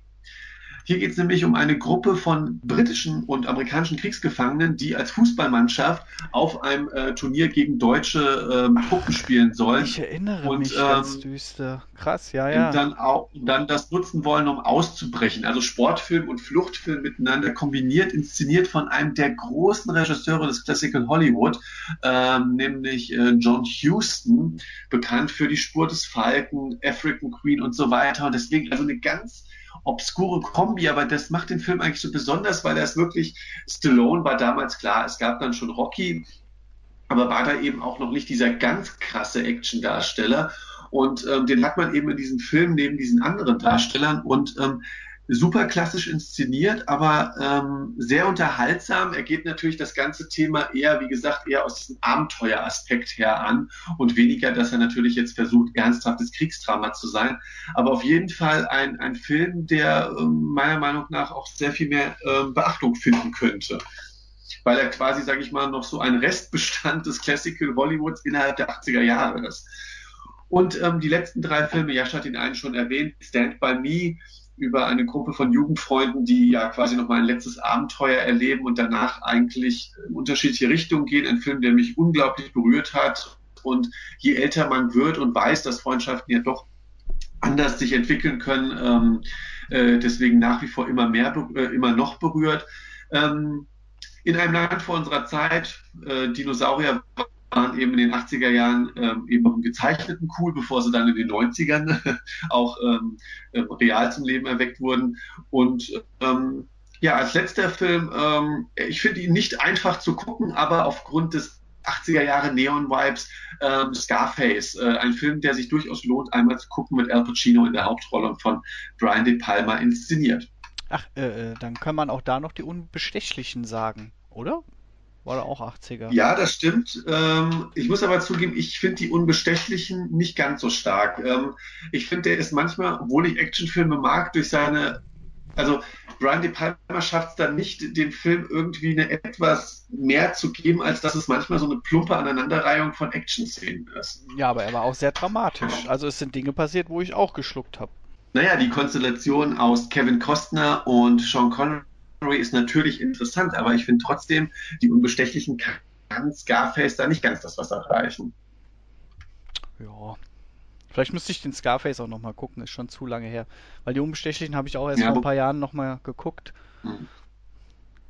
Wobei ich zugeben muss, Scarface ist natürlich in seiner Länge ähm, und ja, in diesem ausufernden äh, Leben, was von diesem Gangster Scarface dargestellt wird, Tony Montana, schon anstrengend. Also das, das gebe ich durchaus zu. Aber ähm, er entwickelt einen Sog und äh, hat natürlich durch dieses Rise and Fall Prinzip ein Ende, was schon nachhalt. Ähm, aber wie gesagt, ist etwas, worauf man sich auch einlassen muss und Lust drauf haben muss, wenn man sich den mal anschaut. Oh, da fällt mir gerade noch Mad Max ein. Der ist doch, ich glaube, der zweite und der dritte sind auch in den 80ern entstanden, ne? Ja. Mhm. Also, äh, und damit auch quasi, ja, also die, die unterhaltsamer, wobei ich den zweiten am besten finde. Ähm, aber jenseits der Donnerkuppel ist für, für mich fast noch mehr 80s wie, äh, äh, wie, wie jetzt der, der, der zweite selber, der aber auch irgendwie, ja, auch einen neuen Stil geprägt hat, der aber dann irgendwie nie so richtig aufgegriffen wurde. Von daher, äh, ja. Immerhin spielt Tina Turner auch mit. Ja, aber nee, ich guck jetzt mal gerade. Ist der, ist der aus, ist der aus den 80ern noch? Ja, ja, 85. Der zweite ist von 81 und ah, okay. von Super, okay, ja, genau, ja. Stimmt. Ja, aber der hatte, der, also wie schon gesagt, der, der war richtig, also natürlich auch klar mittig in den 80ern, der hat da richtig dieses Flair aufge, aufgesogen. Auch dann so ein bisschen so dieses Spielberg-artige mit den Kindern und so weiter und so fort und, und so ein bisschen, ein bisschen verrückter, ein bisschen humoristischer. Äh, und der zweite hat ja einen komplett anderen Stil im Prinzip. Also der ist ja bei weitem nicht so lustig, ist halt eher brutal und äh, ja, halt so typisch Dystopie. Na gut, äh, dann würde ich sagen, beenden wir unseren, unsere Zeitreise in die 80er Jahre. Und ähm, ja, wie schon angekündigt am Anfang des Podcasts, wir wollen das Ganze weiterführen ähm, und dann auch noch die neuen besprechen. Ähm, deswegen würde es uns auch jetzt interessieren, wie ihr das Ganze fandet. Also schreibt uns in die Comments ähm, auf Facebook, auf unserer Website und äh, erzählt uns ein bisschen, was waren eure Lieblingsfilme der 80er Jahre und wie interessant fandet ihr denn jetzt, dass wir quasi diese Zeitreise zurückgemacht haben und ähm, wenn wir das Ganze auch noch ein bisschen ausbauen werden. Es gibt ja noch ein, zwei Jahrzehnte, die uns durchaus mit Film filmisch geprägt haben. Ähm, ansonsten besucht auf wirsenmovies.com. Dort findet ihr viele Kritiken und auch noch andere Podcasts und Podcast-Reihen, die eben auch von unseren Kollegen dort erstellt werden. Es gibt noch unsere Facebook-Seite. Dort, wie gesagt, freuen wir uns immer über Comments und Feedback von euch. Und auch auf iTunes könnt ihr natürlich unsere Podcasts immer runterladen. Ähm, an dieser Stelle sei noch gesagt, wir haben es nämlich vergessen, ähm, im, in der Einleitung zu erwähnen, wir waren ja heute nur zu dritt. ähm, Marc, das hat keiner gemerkt. hat keiner gemerkt. Weil er ja auch ansonsten nicht so viel erzählt. Ähm, Marc Markus war heute ausnahmsweise mal nicht dabei. Er hat nicht den Podcast verlassen oder ähm, sonstiges, deswegen irgendwie deswegen nicht erwähnt haben sollten. Nein, er ist heute ausnahmsweise nicht dabei gewesen, weil er in seinen ähm, Verpflichtungen zur Vorbereitung seiner eigenen Hochzeit steckt. Ähm, wie ihr merkt, mit keinem von uns, deswegen wir hier sind. Ähm, und das mussten wir natürlich, dem, dem mussten wir uns beugen, äh, weswegen er ist deswegen. Aber beim nächsten Mal dann hoffentlich dabei und dann kann er uns, er ist ja auch der Jüngste im Bunde, dann kann er wahrscheinlich über die 90er Jahre auch am besten dann, also doch noch besser mitreden als über die 80er Jahre. ja, dann würde ich sagen, beenden wir die Ausgabe an dieser Stelle. Es hat wie immer Spaß gemacht mit euch und ähm, danke, ja, danke wir hören auch beim nächsten Ihnen. Mal wieder. Macht's gut. Und, Jascha, vielleicht kannst du zum Outro nochmal ein schönes 80er Jahre äh, Filmtheme anstimmen. Und ähm, ja, da mit diesen Tönen würden wir dann einfach auch erstmal Tschüss sagen. Macht's gut.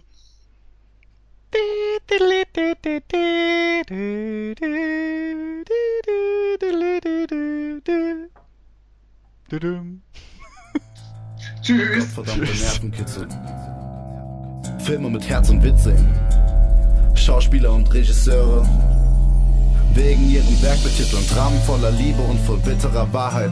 Horrorfilme sehen und die anderen anschreien. Mach mal Popcorn oder Nachos klar, mir egal ob selbst gebacken. Wichtig ist, dass wir für ein paar Stunden diese Welt verlassen. Sei mal leise, Rückenstück, drück auf Play und lehn dich zurück. Lehn dich zurück.